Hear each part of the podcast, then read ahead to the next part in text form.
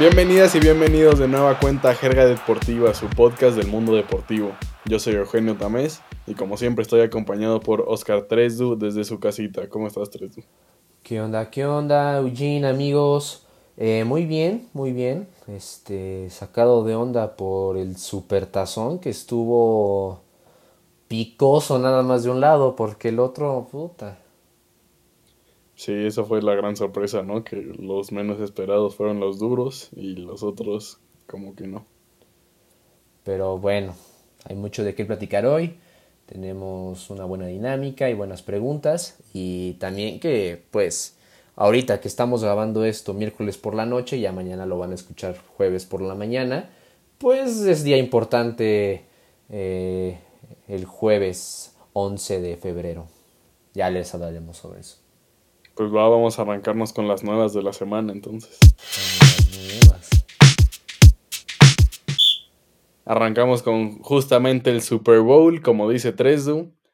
Eh, los Tampa Bay Buccaneers son los campeones de la NFL. Y pues lo histórico es lo conseguido por Tom Brady, ¿no?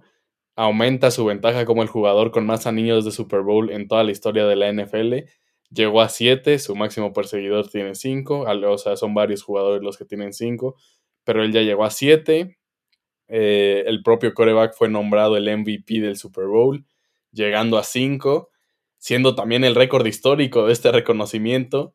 Eh, entonces, pues sí, obviamente hay que reconocer a, a todo el equipo por este, por este gran logro, porque también brillaron Gronkowski, Fournette, eh, Devin White, Antoine Winfield, eh, la línea defensiva en general, el propio head coach, obviamente Bruce Arians, pero lo que se va a recordar por el resto de los años de este partido es lo conseguido por Tom Brady, ¿no? Esa es la, la gran historia. Siete, siete, anillos de Super Bowl, ya lo logró con dos equipos diferentes. Eh, pero bueno, aún así hay una pregunta más adelante para hablar de, la relevancia de Brady en este partido en específico. Entonces no voy a, ahondar todavía mucho en eso. Eh, también eh, la noticia de que un día antes del Super Bowl se anunciaron los premios de la temporada. Entonces el MVP se lo llevó Aaron Rodgers, que me parece bastante bien merecido. Mejor entrenador Kevin Stefanski de los Browns, uno de estos coaches jóvenes de la NFL que pues marcará una nueva época, ¿no? Una nueva generación el Comeback Player of the Year, el, regreso del año, por traducirlo de alguna manera, fue para Alex Smith, el coreback de, Washington, que pues es una gran historia de la que ya hemos hablado, ¿no? Regresó al máximo nivel después de haber peligrado seriamente no solo su carrera, sino su salud, ¿no? Su vida. Entonces, eh, justamente gana este premio. Jugador defensivo del año, Aaron, Aaron Donald de los Rams. Eh, aquí también hay debate que que pues habrá una pregunta en la jerga respondona más adelante, entonces me aguanto tantito. Y el novato del año para Justin Herbert de los Chargers, que también hubo polémica en este premio porque pues comúnmente se lo dan a los quarterbacks cuando también se lo podría haber llevado fácilmente alguien como Justin Jefferson, el receptor de los Vikings. Pero bueno, así quedan los premios de temporada y pues el gran campeón del, Super Bowl que es Tampa. Sí, hablando de los Bucaneros, que ¿Quién iba a pensar que invertir 28 millones de dólares en un mariscal de campo de 43 años iba a rendir frutos? O sea, ni siquiera hay que mencionarlo. O sea, estamos hablando de Tom Brady. Pero si quitamos el nombre y me dices, hay que invertir 28 millones en alguien de 43 años, pues obviamente no. ¿Cuál es mi ganancia ahí, no? Pero al mencionar que es Tom Brady, de lo que consiguió con los Pats, la dinastía que tuvo eh, con el equipo de Nueva Inglaterra, y al verlo, cómo regresa con los Buccaneers, cómo convence a Rob Gronkowski del, retiro y ver los números que tuvieron en eh, este par en el Super Bowl es como wow, es, es increíble que, que un jugador de esta edad acompañado de pues una de un gran elemento como Rob Gronkowski que lo que conquistaron cuatro veces el Super Bowl con, con los Patriotas lo volvieron a hacer. Lo bien lo dijiste, Leonard Fournette Tuvo un gran partido con 20 recepciones, 135 yardas. Antonio Brown, 22 recepciones, un touchdown. Es, fue un gran elemento y remarcar mucho lo que hizo la defensiva cuando atacaba, la, atacaba el equipo de, de Mahomes. Mahomes se vio, se vio mal. Ah, tenía el balón y ya tenía a la defensa encima de él. Pero bueno, y mencionando sobre los premios, pues también MVP, Aaron Rodgers me, me parece que es, que es, un, es un fiel este, ganador de, del, jugador más valioso de la temporada. Yo creía que iba a llegar y pues creo que lo lo salé, perdón. Pero bueno, o sea, también ahí hay otra que este el defensivo del año que ya estaríamos hablando más adelante y, y, que fue una gran temporada del NFL, una temporada típica que también se vio marcado por el COVID, pero a final de cuentas salió todo muy bien y, y pues para la jerga respondiendo, ¿te gustó el medio tiempo?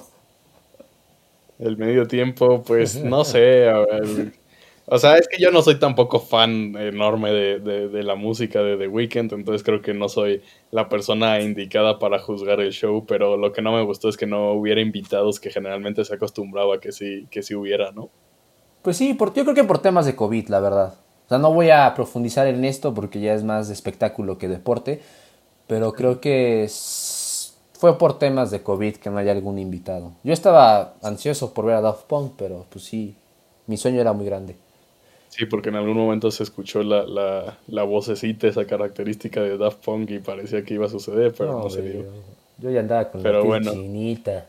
Pero bueno, para seguir con las noticias, pues los Dodgers hicieron creo, creo que la contratación del año, el bombazo del año, y es que contratan al Cy Young del año pasado, a Trevor Bauer. Eh, llega pues a los Dodgers siendo un gran elemento en la campaña anterior donde Trevor Bauer consiguió 5 juegos ganados, una efectividad de 1.73 y 100 ponches, dejando en el camino, pues, por el premio en la Liga Nacional a, a Hugh Darvish, que también fue un gran elemento en, en, las ligas mayores.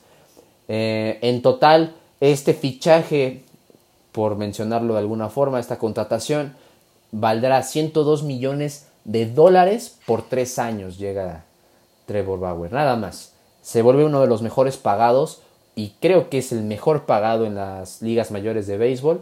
Eh, el primer año tendrá pues 40, en el 2022 tendrá pues 45 y pues 37 hasta el final de su contrato.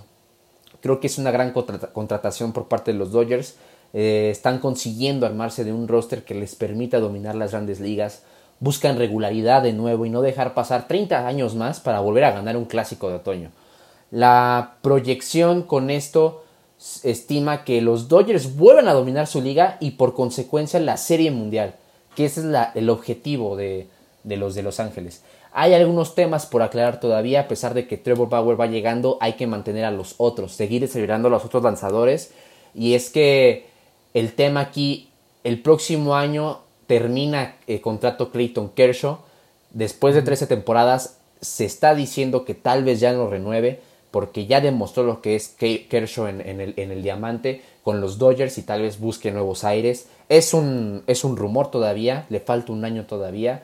Y también se cuenta mucho que Julio Urias sería el abridor para esta campaña. Y no hay que olvidarnos de Víctor González, ¿no?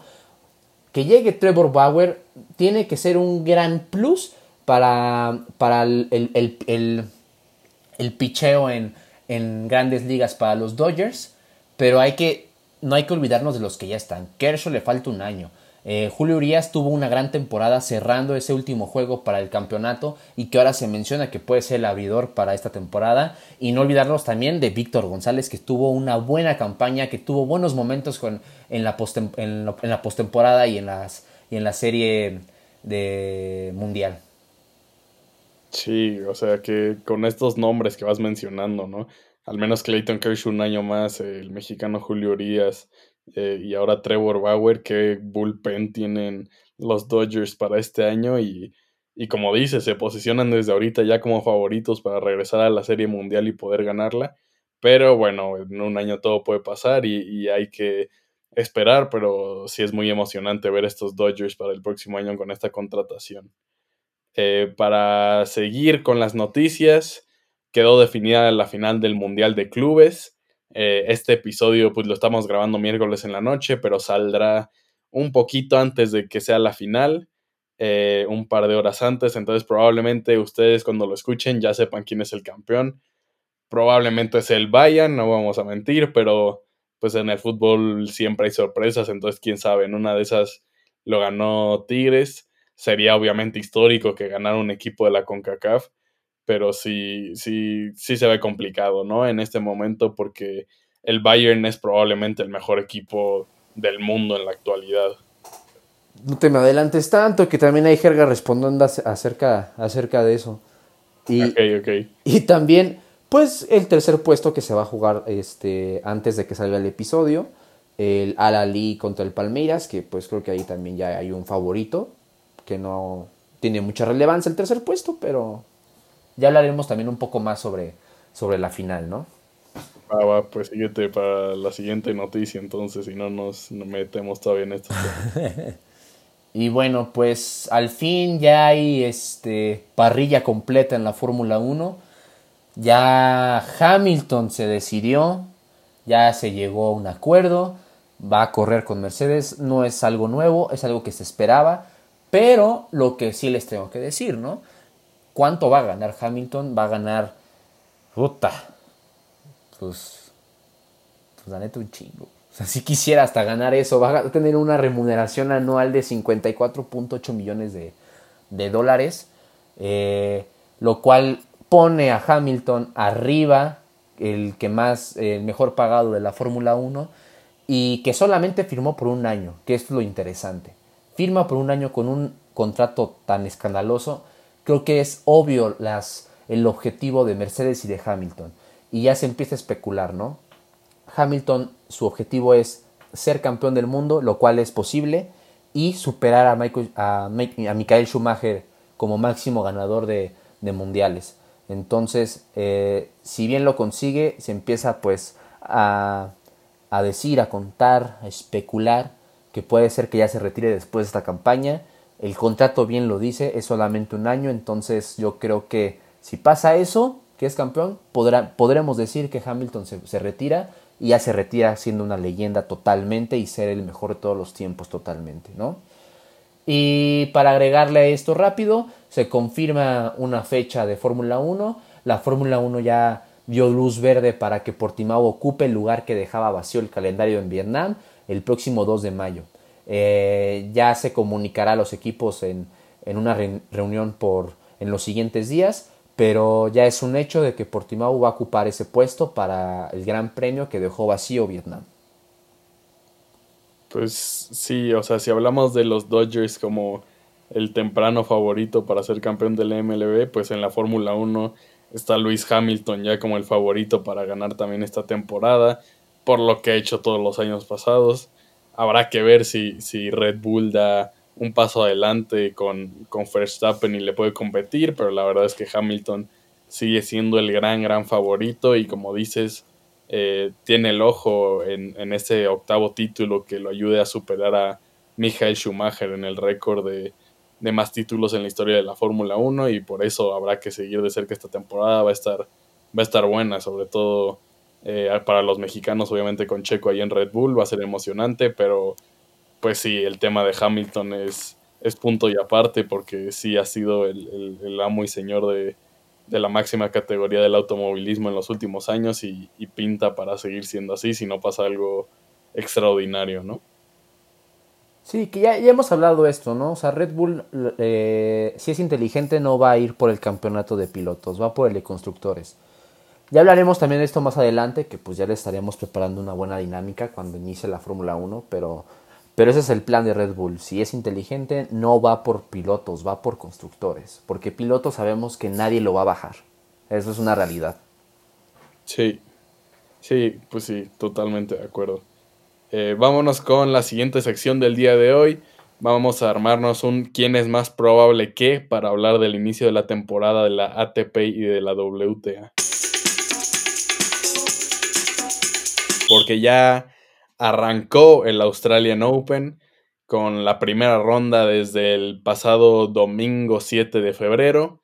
Este primer Grand Slam del año termina hasta el domingo 21 de febrero, es decir, en semana y media, eh, con las finales ese día, ¿no? Hasta ahora no ha habido grandes sorpresas en los primeros días. Por ahí ya perdieron algunos nombres eh, medio importantes como Monfils, como Babrinka, como Bianca Andrescu, pero realmente las grandes, grandes figuras siguen en el torneo. Eh, nada más hay que recordar que Roger Federer sigue sin recuperarse de su lesión, entonces esa ausencia es, pues sí, la, gran ausencia para este Australian Open. Eh, entonces, por el arranque de este, el primer Grand Slam de la temporada, quisimos armarnos una dinámica para hablar de lo que viene este año en la ATP, en, la ATP y en la WTA. Entonces, en, cada pregunta de, este, ¿quién es más probable que? Eh, hablaremos tanto de la categoría masculina como de la categoría femenil del tenis profesional. Si quieres, eh, pues arráncate con la primera pregunta, Teresa. Y bueno, en la primera, pues ya mencionábamos que, inicia el, el, Australian Open. Eh, para ti, en ATP, ¿quién es más probable que se lleve este primer Grand Slam? Sé que el gran favorito es Novak Djokovic, pero me voy a ir por la sorpresa. Creo que Dominic Thiem se lo puede llevar. Es el actual 3 del mundo y es el ganador más reciente de, un Grand Slam. Ganó el US Open del año pasado y además venció a, los primeros dos del mundo, es decir, a Djokovic y a Nadal en las finales del ATP del año pasado. Entonces creo que evidentemente eh, tiene con qué superar de nueva cuenta a los favoritos del torneo, que son Djokovic y Nadal. En lo personal, me encantaría ver una final de jóvenes, ¿no? Entre Tim y Medvedev, tal vez. Creo que ellos dos son eh, estos jóvenes que pueden dar un golpe de autoridad este año y, superar a los grandes en, varias ocasiones, o al menos a mí me gustaría pensar que así puede ser. Ok, sí, estoy, estoy de acuerdo con eso. Creo que yo, la verdad, eh, me inclinaría por Novak, pero creo que también este, hay que ponerle mucha atención a lo que hizo Dominic Thiem. Eh, fue ganador ya de su primer Grand Slam, va creciendo, está madurando. Eh, está desarrollando pues una buena, eh, un, buen, un buen nivel de tenis, entonces creo que eh, Thiem podría ser un fiel candidato a, ¿no? Ya les platicaré por qué no pongo a Djokovic o por qué no pongo a, Rafa Nadal. Pero en WTA, pues yo, yo tengo a mis favoritas. Me gustaría mucho ver a Zarenka, que nos sorprendió llegando a la final del US Open, que tuvo un gran partido en, en esos, en, esos, en ese gran slam un gran torneo, pero la realidad es que ya fue eliminada, así que no me duró mucho el gusto. Este, decir que ella fue finalista del US Open, pues, este, pudo haber peleado algo en, Australia, pero pues fue eliminada contra la 61, contra Jessica Pegula de, de Estados Unidos. Ya siendo pues honestos, francos, objetivos, hay una en específico que quiero verla crecer y verla en el número uno. Creo que ella ha mantenido un gran nivel. Espero que las lesiones no, pues no la chinguen prácticamente, que no la molesten, ya que ella padece mucho de eso, al menos hablando de lo que ya se perdió una final de, un máster, pero ganó un gran slam siendo cuestionada. Y empezando por mí, que fue en ese US Open 2020, ¿no? Que jugó justamente contra, contra Zarenka. Eh, y hablo de Naomi Osaka, ganadora del, del, Australian Open del 2019, del US Open 18 y 2020. Hace un año no tuvo éxito en este Grand Slam, pero hemos notado durante los Master y los últimos Grand Slam su capacidad de crecer. Hay que ponerle mucha atención y creo que ella, a pesar de ser tercero en ranking, puede superar sin ningún problema a Ashley Barty, que es la primera en el ranking y, australiana, y juega en casa, por supuesto, y Simona Halep, la número 2 romana que se pondría muy interesante a mi gusto esta final, este encuentro entre Halep y Osaka. Estaría interesante, sí. A mí justo también me gustan ellas dos. Me gusta Halep, me gusta Naomi Osaka. Me gusta también Sofía Kenin. Eh, ella que, que, es la última ganadora del Australian Open, ¿no? Lo ganó el año pasado. Eh, entonces sí, me parece que Halep ya, ya tiene 29 años, si no me equivoco, pero lo de Naomi Osaka y Sofía Kenning creo que eh, también pinta para ser el futuro de, la WTA por lo jóvenes que son y por eso me gustaría también verlas avanzar en este primer Grand Slam del año. Estoy de acuerdo eh, también con la segunda que mencionas, pero más al rato. Ok, va, va, va. Eh, entonces, vámonos con la siguiente pregunta. 3, ahora tú arráncate con la ATP. ¿Qué tenista es más probable hacer la decepción de la temporada? Yo aquí me voy a la fácil. Hay que, hay que prestarle mucha atención a lo que mencionó Genius. Y es que, pues Dominic, Dominic Thiem viene inspirado. Tuvo un buen 2020, a pesar de, de ser un año atípico. Mostró la calidad que tiene hace un año y en el US Open, como ya lo dije, pues lo que, lo que consiguió, ¿no? Aquí creo que radicará en decir que Novak Djokovic por el simple hecho de que puede perder este Gran Slam en manos del austriaco y de ser el número uno. Y esta, bueno, la siguiente a manera personal, Rafa Nadal. Yo soy Team Nadal, honestamente. Yo siempre he, mostrado mi apoyo hacia Rafa Nadal. Me gusta mucho su juego. Pero en los últimos meses no se le ha visto de una forma que digamos que puede repetir lo que hizo en 2009 al ganar el, el Australian Open. Y menciono estos dos por lo que representan en el tenis masculino. Tomo en cuenta eh, mucho lo que puede conseguir Nadal en Roland Garros, lo que puede hacer Novak Djokovic, pero creo que estos dos pueden ser la decepción porque ya los jóvenes están empezando a salir y al decir jóvenes menciono a uno que tú lo dices y que sé que es tu muchacho, a Dominic Thiem. Sí. Sí, mi muchacho Dominic Thiem sin duda. Eh, pero es duro, es duro decir que, que, Novak y, Rafa pueden ser decepciones. No sé si están ya en ese punto, pero digo, eventualmente en algún año será el que los jóvenes tomen la batuta y podría ser este, quién sabe. Pero, pero está duro, no estoy seguro. Yo, eh, pues sí, ya hablando de toda la temporada, no únicamente de la Australian Open, creo que la decepción podría ser Federer también. Eh, ya antes de su lesión no se veía al nivel como para competir con los top, con los mejores del mundo. Y pues quién sabe si su regreso sea todavía más complicado. Ojalá que no, porque el tenis perdería mucho sin él. Es de los más grandes en la historia del tenis, sin duda alguna. Pero creo que puede suceder. Creo que Federer es el, primero que los años ya le están pegando y podría ser por lo mismo la decepción de esta temporada en la ATP. Uy, bueno, sí, te fuiste duro. Ok, sí, sí, sí, continúa. Sí, sí, ya me iba a ir con el lado de la WTA. Ah, bueno, rápido, entonces rápido.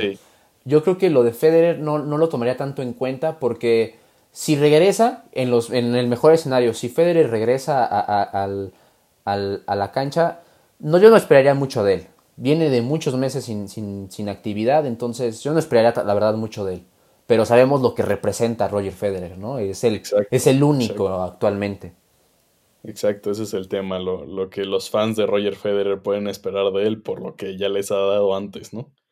Pero bueno, ahora sí en la WTA, yo puse como decepción a Ashley Barty. Eh, creo que el ranking de la número uno del mundo actualmente es engañoso. Obviamente tiene que ser una gran tenista para llegar ahí, ¿no? No hay que tampoco pegarle tanto, pero creo que sí está un escaloncito abajo del talento que tienen tal vez Simona Halep, Osaka, Kenin, de las que ya hablamos. Eh, no la pongo como decepción porque no vaya a tener una buena temporada, pero no creo que pueda conseguir los títulos más importantes que se esperan de, de ese ranking número uno del mundo, ¿no? Entonces también veo difícil que aguante esa posición con puros victorias en, torneos más bajitos. Ok, sí, igual estoy de acuerdo. Yo al poner pues a, Simona Halep, a, a, Osaka como las que pueden destacar en el Grand Slam y durante el año, sí pongo a la, a la australiana como la decepción del año. Creo que eh, sí muestra calidad, sí por algo ahorita es número uno, pero no creo que tenga esa constante como lo hemos visto al menos con Osaka de, de seguir pues empujando, ¿no? A ver si no nos cae la sal y la australiana gana en casa, pero, pues habrá que esperar. Ya ya la que digo es la que quiero que gane, no gana, güey. O sea. pero a ver, échame la siguiente pregunta, Y tú empiezas con la ATP, ¿qué tenista es más probable hacer la sorpresa de la temporada? Eh, sí, en la ATP creo que hay que seguir de cerca a Yannick Sinner, eh, el, italiano de 19 años, que ha mostrado cosas muy interesantes para su corta edad. Em, ya fue eliminado en este Australian Open por otro joven promesa que es Denis Shapovalov, eh, que es un par de años mayor que él, le ganó en cinco sets. Pero Sinner ya tiene un par de títulos de ATP a su muy corta edad. Ya ganó el Next Gen del ATP en, en 2019. Ya ha vencido a jugadores del top 10 como Gofan, Tsitsipas y. Y, y, pues simplemente es una de las grandes promesas, ¿no? De estas promesas emocionantes que hay en, el, en este momento en el tenis mundial. Y creo que solo por eso hay que seguirlo de cerca. En una de esas, este es el año en que se consolida y empieza a ganar títulos más importantes. Sí, un joven que, pues de 19 años, que apenas está en el 32, que sí tiene, tiene mucho futuro. A mí me gustaría ver mucho a Diego Schwartzman, que hizo muy, tuvo un buen, un buen año el año pasado, pero también al, al, al, ver, pues el, yo, yo me, me, guío mucho con las edades, ¿no? Pero pues Schwarzman ya tiene 28 y, y este eh, Sinner ya tiene 19. O sea, tiene el futuro que está por delante es demasiado. Si no es este año, va a ser el siguiente. Y lo tiene más fácil para Yannick Sinner, ¿no? Estoy completamente de acuerdo ahí. yo en la WTA, yo voy a mencionar a Sofía Kenin. Ella, ella eh, apenas está siendo nombrada en los medios como una tenista. Y pongo tenista en mayúsculas. Me refiero a que la estamos volteando a ver, ¿no? La joven de 22 años ha tenido muy buenos torneos en Master, en Grand Slam. Hace un año llegó a ser campeona de este torneo, fue finalista de Roland Garros, es cuarto en el ranking. Y aunque Genius ya dijo que es engañoso este ranking, no hay que confiarse. Ustedes saben que me gustan mucho las estadísticas y es resultado de lo que Sofía Kenin ha logrado. Eh, ahorita ya platicábamos de, de, de Halep, de, de Osaka pero hay que ponerle mucha atención a Kenin y lo que mencionaba al principio este, este Eugenio, que hay, tiene muchas posibilidades de lograr el campeonato en este Gran Slam. Como dije, es una realidad, le, le puede competir y le va a competir a Osaka, a Barty y a Halep sin ningún problema. Y estoy seguro de que si no es este Gran Slam, va a ganar otro, Roland Garros o Wimbledon si es que hay o el US Open. Sí, a, mí también me gusta mucho lo de Sofía Kenin. 22 años apenas y ya fue finalista de dos Grand Slams el año pasado, ganando el de Australia, como mencioné, y luego finalista en, Roland Garros. Entonces sí, por, por, pura lógica, ¿no? Ya ha mostrado talento enorme y éxitos en, en su tan temprana edad y lo único que queda es que siga creciendo, se siga formando como tenista y siga consiguiendo mucho más títulos. Entonces sí, comparto totalmente esta selección 3 eh, la siguiente pregunta y la última de, esta dinámica eh, te la he hecho 3 Arráncate ahora tú con la ATP. ¿Quién es más probable a terminar el año siendo el número uno del ranking? Ah, creo que ya lo sabemos. Ya dijimos nuestros favoritos de este año, pero es claro que Novak Djokovic será el que se lleve el puesto a final del año. Creo que aquí lo más indicado es decir quién será el número 2, ¿no? Yo veo un Rafa Nadal medio complejo porque el mantener a eh, su, nivel le ha costado por cuestiones de lesiones, el ritmo. Sabemos su fuerte y, y que no se sorprendan si Nadal gana en París pero sabemos cuál es el fuerte de Rafa Nadal y estamos hablando de un solo Grand Slam, ¿no? Es el único torneo donde a mí me da confianza ver a Rafa Nadal. Sí ha ganado otros Grand Slam, pero no es tan constante como Federer antes de su lesión o como Novak Djokovic, donde las debilidades y las fortalezas no las tienen tan marcadas como el español. Entonces yo creo que el número uno, sin ningún problema y sin ninguna complicación, va a ser Novak Djokovic pero hay que ponerle atención otra vez a Dominic Thiem porque él está ya para competir a los grandes. Entonces aquí más bien yo aquí cambio la pregunta, ¿quién sería el número 2? Y yo creo que terminaría Dominic Thiem como número 2. Ok. Em, sí, yo estoy de acuerdo contigo. Creo que Novak Djokovic es el gran, gran favorito a seguir siendo el número uno del mundo este año. Sobre todo con, como ya hemos mencionado, Federer volviendo de, lesión. Eh, Rafa Nadal pues tendría que mantener su nivel en lo más alto que nos ha mostrado para representar un verdadero desafío para Nole, por ese número uno del mundo, pero se ve complicado, ¿no? O, o la otra es que alguno de los jóvenes de un salto de calidad y sobre todo de constancia muy importante. Entonces sí, eh, por todas estas situaciones, Djokovic sigue siendo el gran, gran favorito. Y por ese número dos también me gustaría ver a un joven, como tú dices, Tresdu, ya sea a Tim, a, Medvedev, creo que también puede estar en esa conversación. Eh, y, sería interesante que, pues ya se empiecen a meter a, la pelea por ese número uno del mundo, los jóvenes que siempre han prometido ser la próxima generación, pero pues que los viejitos ahí siguen dando lata, ¿no? Eh, Estoy de acuerdo, güey. Sí está todavía medio complicado bajar a Nadal o a, Federer si es que estuviera bien o a Djokovic sobre todo, que es el que se mantiene todavía muy, muy constante en su, en su nivel. Sí, eh, de la WTA yo me voy a ir con la rumana, con Simona Halep. Como ya mencioné, no veo a, a Barty manteniendo ese número uno del mundo. Y creo que la actual 2, que Simona Halep, tiene todo para concretar ese primer puesto. Halep me parece una tenista constante, que siempre puede ser candidata a los títulos importantes y que el año pasado eh, lo único que le faltó fue conseguir justamente uno de estos títulos más importantes, ¿no? Un Grand Slam. Este año creo que con que consiga alguno de los cuatro Grand Slams va a ser suficiente para afianzarse en ese número uno del mundo y creo que va a tener gran oportunidad con que se mantenga sana fuera de lesiones.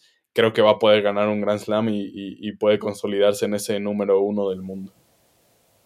Sí, estoy, estoy, de acuerdo. A mí la verdad me gustaría ver mucho a, a, Naomi Osaka, pero eh, eh, el tema con Osaka es que está muy, muy, este, muy separada del número, de la número uno de Barty y la que sigue de, de, Halep. Creo que aquí lo más eh, fácil y lo más real es que Simona Halep sí sea la número uno. Ya lo mencionaste, Barty, como que a mí tampoco me convence mucho. Ahorita, por algo es la número uno, pero, pero no creo que logre mantener este, este, este puesto por el resto del año. Entonces creo que lo más lo más lógico es que Simona Halep llegue a, eso, ¿no? Pero la verdad, a mí me gustaría ver a, Osaka, pero sí está un poco más, más complicado. Pues va a estar bueno el, año en el tenis profesional, la verdad, sobre todo por estos cambios de generaciones que se están dando evidentemente en ambas categorías en estos momentos. Y, por lo mismo, al, al, menos a mí me emociona bastante este año en la WTA y en la ATP. Pero vámonos entonces con la siguiente sección, vámonos con la jerga respondona.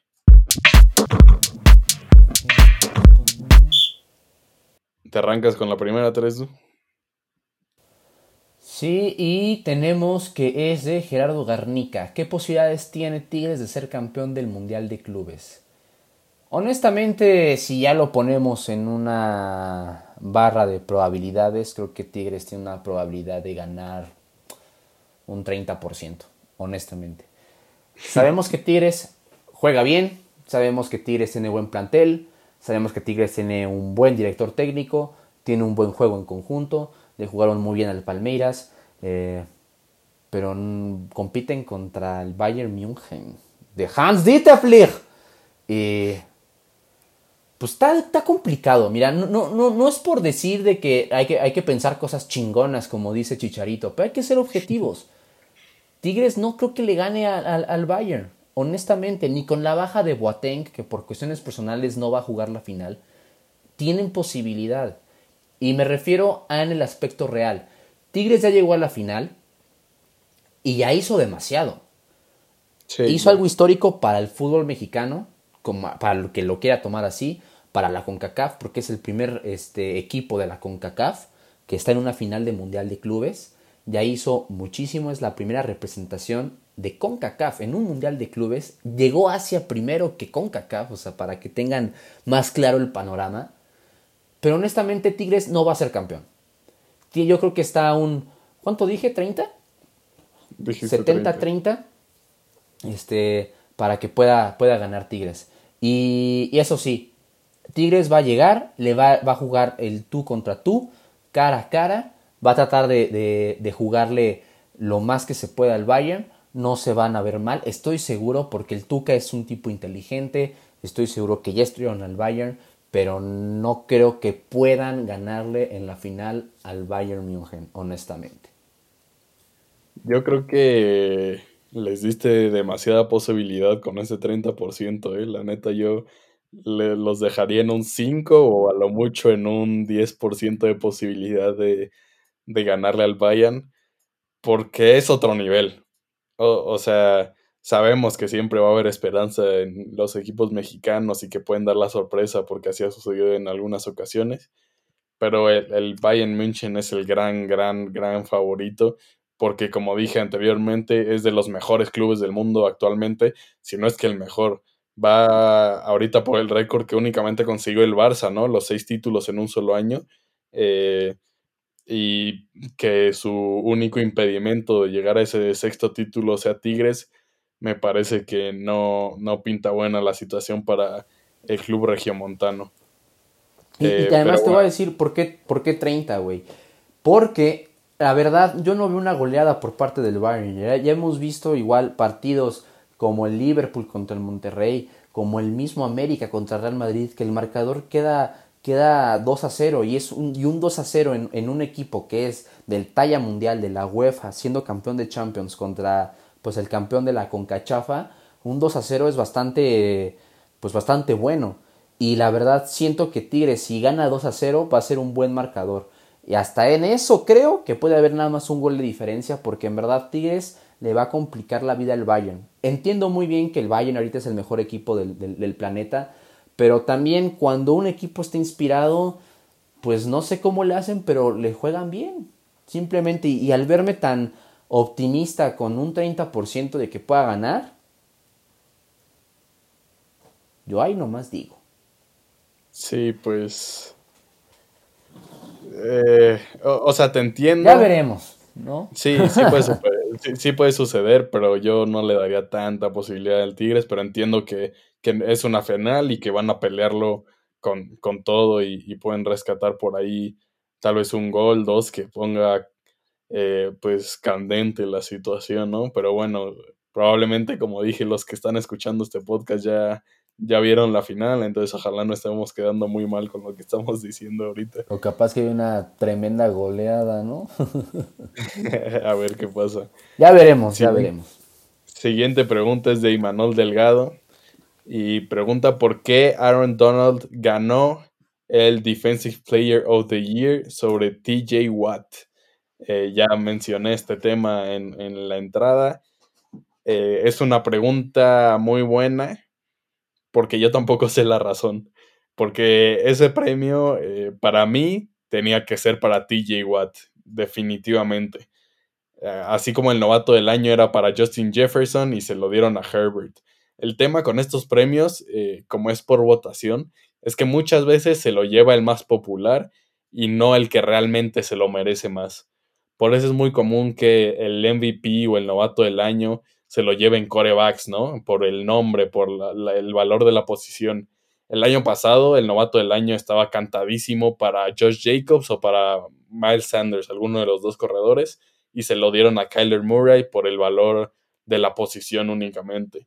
Este año, eh, si vemos los números, TJ Watt tuvo que ser el defensivo del año, pero se lo dieron a Donald porque es una figura pues más mediática, con más popularidad y más recorrido ya en la liga. JJ Watt, que es el hermano de TJ, incluso tuiteó la comparación estadística en una imagen por si quieren buscarla ahí en Twitter. TJ le gana en prácticamente todo a Donald esta temporada.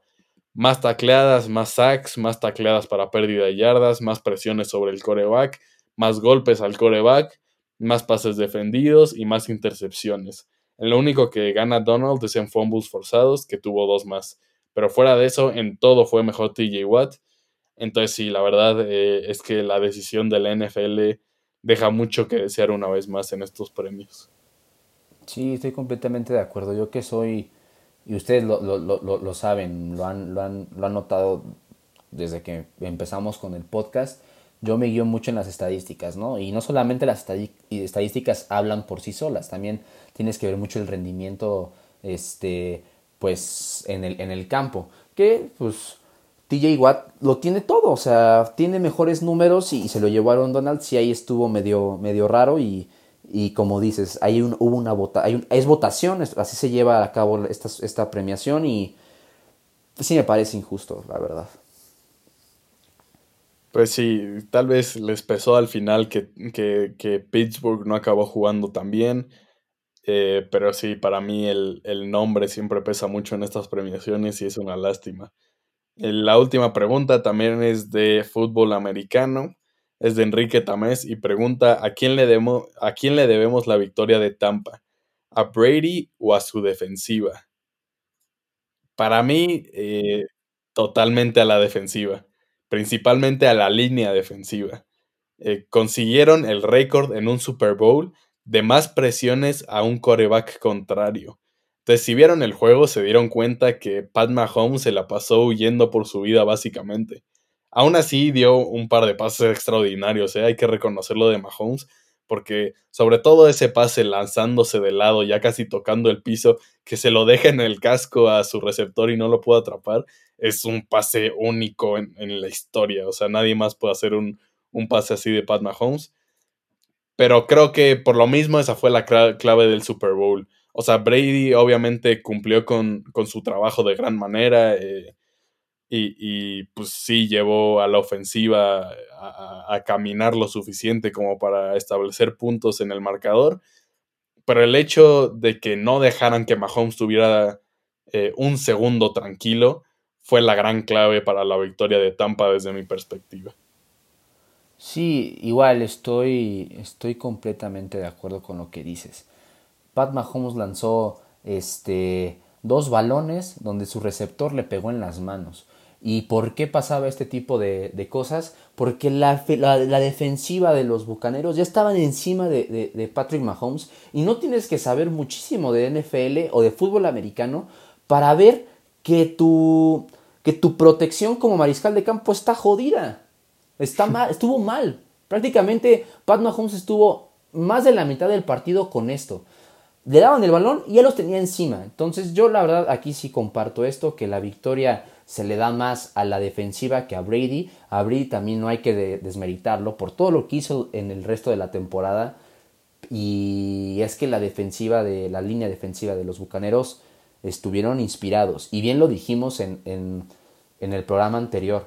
Si algo teníamos que remarcar y con qué defensiva nos quedábamos era con la de los Bucaneros y bien lo, lo dijeron, bien lo mostraron en, en el Supertazón. Sí, hay que, hay que mencionar también que nos falló la predicción de, de, la semana pasada que los dos íbamos con Kansas, pero fue creo que sorpresivo para muchos. Aún así, sí, como dices, alabamos mucho a la defensiva de, de los Buccaneers y mencionamos que si querían ganar, esa era la vía, y parece ser que así fue. También mencionamos que la baja de, Eric Fisher iba a ser sensible, y claro que se fue sensible, y, por lo tanto no tuvo esa protección Pat Mahomes. Eh, pero sí, más que merecida la victoria de Tampa, creo que no hubo duda en ello. Ha sido de, los Super Bowls más, más decisivos que, que, yo he visto, creo, más cargados hacia un solo lado y eso fue gracias a la defensiva de Tampa totalmente, entonces hay que reconocerle.